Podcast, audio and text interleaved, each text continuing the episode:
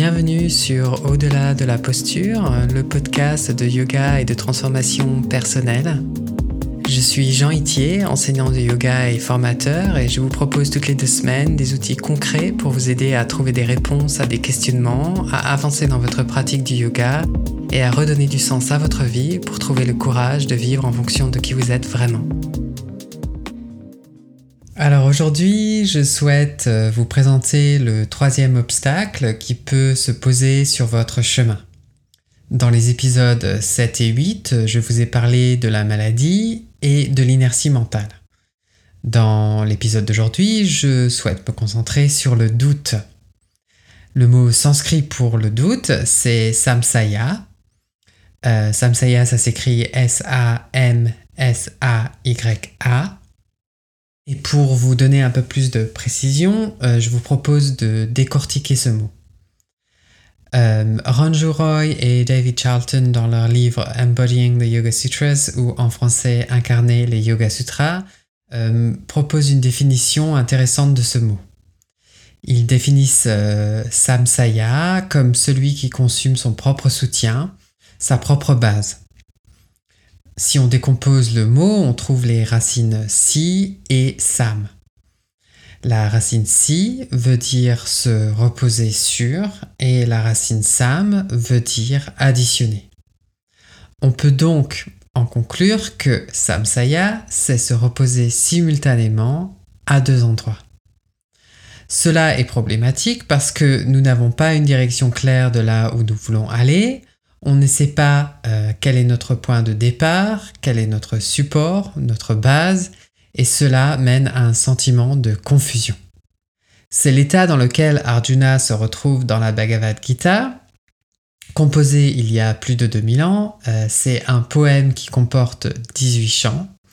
Je ne vais pas rentrer dans les détails de cette histoire car cet épisode durerait une semaine, mais ce qu'il faut savoir, c'est que le personnage d'Arjuna se retrouve à la croisée des chemins et doit prendre une décision. Donc il y a une bataille euh, qui oppose deux familles, euh, la famille des Kaurava et la famille des Pandava. Et Arjuna est le grand guerrier du clan des Pandava, mais refuse de se battre. Le dieu Krishna accepte d'être le cocher d'Arjuna et l'encourage de ses conseils. Arjuna se retrouve en proie à un dilemme. Il se demande s'il doit accomplir son devoir, donc c'est-à-dire combattre mais tuer en même temps des membres de sa famille, ou renoncer à se battre et subir le déshonneur en conduisant son peuple à la défaite. Krishna va le conseiller tout au long de ce poème. Euh, il va lui conseiller de prendre les armes et d'accomplir son devoir. On peut imaginer que, comme cette décision a des conséquences importantes, qu'elle est source de confusion, d'anxiété voire même d'angoisse. Krishna, en tant que guide, l'aide à clarifier la situation et à aligner son choix avec ses valeurs. Car je pense que vous serez d'accord avec moi quand je dis que prendre des décisions en étant confus, anxieux ou angoissé euh, ne va pas vraiment nous permettre d'agir en conscience et d'obtenir de bons résultats. Pour avancer, nous avons besoin d'avoir confiance en notre capacité à trouver des solutions dans les moments difficiles, dans les moments de doute. C'est ça la vraie confiance en soi. Nous allons prendre des risques, faire des erreurs, tirer des leçons de nos expériences et persévérer. Sinon, on perd en stabilité et on n'est pas sûr de savoir à quoi s'accrocher et on en revient à cette idée de se reposer simultanément à deux endroits. Douter, c'est être indécis et il y a deux causes majeures à l'indécision. La première, c'est être en mode automatique, c'est-à-dire avoir un certain manque de conscience de soi et la deuxième, c'est avoir le sentiment d'être bloqué. Les personnages qui sont en mode automatique suivent aveuglément leurs désirs, prennent des décisions en fonction de leur environnement familial et culturel, en bref, en fonction de comment ils pensent que la vie devrait être. Certaines personnes choisissent de se contenter d'une carrière pratique qui ne leur convient pas ou de reprendre l'entreprise familiale par obligation Elles peuvent même aller à l'université pour obtenir un diplôme qu'elles ne veulent pas ou abandonner parce qu'elles ne savent pas ce qu'elles veulent. Elles se marient, ont des enfants et gravissent les échelons au travail parce que c'est ce qu'elles sont censées faire.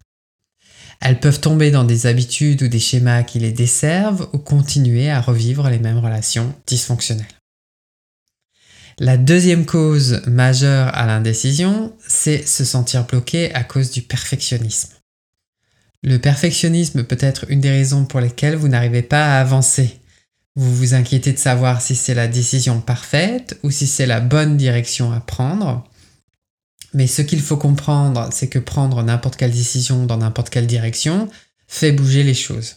Par exemple, si vous montez dans votre voiture et que vous allumez votre GPS, il ne peut pas vous conduire dans la bonne direction s'il ne reconnaît pas l'orientation de votre véhicule. Cependant, dès que votre voiture commence à bouger, il vous localise et vous indique la direction à suivre, même si ça signifie faire demi-tour. La même chose se produit lorsque vous agissez dans la vie. La mise en route est la partie la plus difficile, mais une fois que vous vous mettez en mouvement, il devient plus facile de déterminer si vous allez dans la bonne direction et quelles mesures prendre pour corriger votre axe directeur. Donc, si euh, vous avez du mal à prendre des décisions, euh, je vous conseille les trois étapes suivantes. Donc, la première étape, c'est de s'asseoir euh, dans un lieu tranquille et de fermer les yeux et de vous visualiser dans chaque choix, dans chaque situation et de commencer par observer le ressenti dans votre corps, puis le discours que vous tenez dans votre tête. C'est-à-dire qu'est-ce que je, ressens et qu'est-ce que je m'entends dire? Qu'est-ce que je ressens dans mon corps euh, au niveau émotionnel? Euh, Comment est ma respiration? Qu'est-ce que je vois? C'est-à-dire qu'est-ce que je vois les autres faire? Qu'est-ce que je me vois faire? Qu'est-ce que j'entends? Donc, qu'est-ce que je m'entends dire? Qu'est-ce que j'entends les autres dire? Donc, vous faites ça pour chaque situation. La deuxième étape, c'est de se poser de bonnes questions euh, et vous pouvez vous poser les questions suivantes. Est-ce que ce choix est aligné avec ce que je veux, ce que je désire dans ma vie et avec mes valeurs? Est-ce que cette décision est propice à mon évolution personnelle? Et puis finalement, la troisième étape, c'est de vraiment rentrer au plus profond de vous-même et de demander à votre intuition ce que vous devez faire. Prenez le temps de laisser la réponse venir à vous et accueillez ce qui est.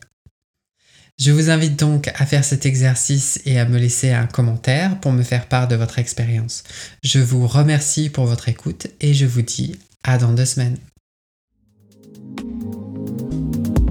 Pour ne manquer aucun épisode, abonnez-vous à la plateforme de votre choix. N'hésitez pas à laisser un avis et à le partager. Inscrivez-vous sur yogatherapie.fr pour recevoir par email des méditations et des pratiques guidées gratuitement. Si vous souhaitez être accompagné en coaching, j'ai créé un programme d'accompagnement pour les personnes qui souhaitent se libérer de l'anxiété et vivre de manière plus sereine et alignée. Si vous êtes plutôt intéressé par l'enseignement du yoga, je propose aussi une formation en présentiel en Alsace et vous retrouverez toutes les informations sur mon site yogatherapie.fr. Yoga c'est en un mot et au pluriel.